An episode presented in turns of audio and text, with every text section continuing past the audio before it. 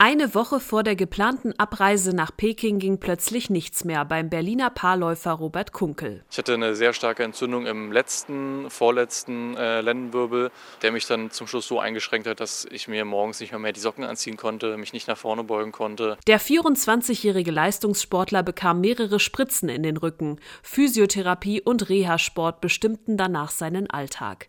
Auf dem Eis versucht er sich nun vorsichtig wieder an Belastungen zu gewöhnen.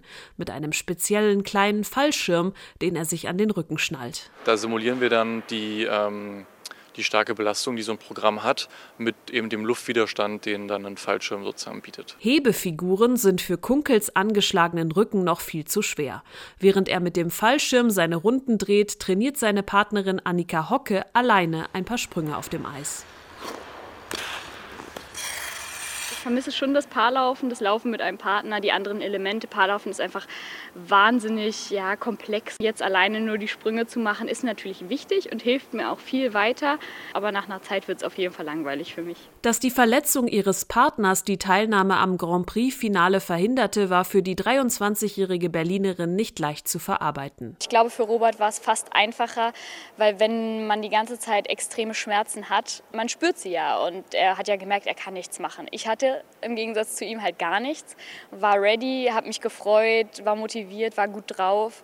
Und dann ähm, ging es aber einfach nicht. Die vorher so formstarken deutschen Meister Hocke Kunkel konnten nichts anderes tun, als den anderen Paaren im Fernsehen zuzusehen. Ich muss da auf jeden Fall erstmal weinen. Das gehört bei mir einfach dazu. Wenn ich traurig bin, muss ich es halt einmal rauslassen. Und dann musste man halt gucken, ob man sich äh, ja schon Ziele in ein bisschen weiterer Ferne suchen kann. Bei den Europameisterschaften Ende Januar wollen die jungen Berliner wieder an den Start gehen. Spätestens bei den Weltmeisterschaften im März auch wieder mit ihrer Topform glänzen. Robert Kunkel ist zuversichtlich, dass sein Rücken das mitmacht, wenn er die Belastung nun behutsam steigert. Ich freue mich vor allem auf ein schmerzfreies Training, weil ich das sehr lange nicht mehr hatte.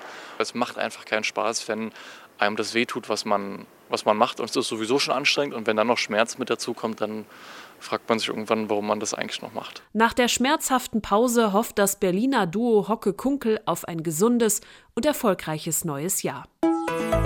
RBB 24 Inforadio vom Rundfunk Berlin-Brandenburg.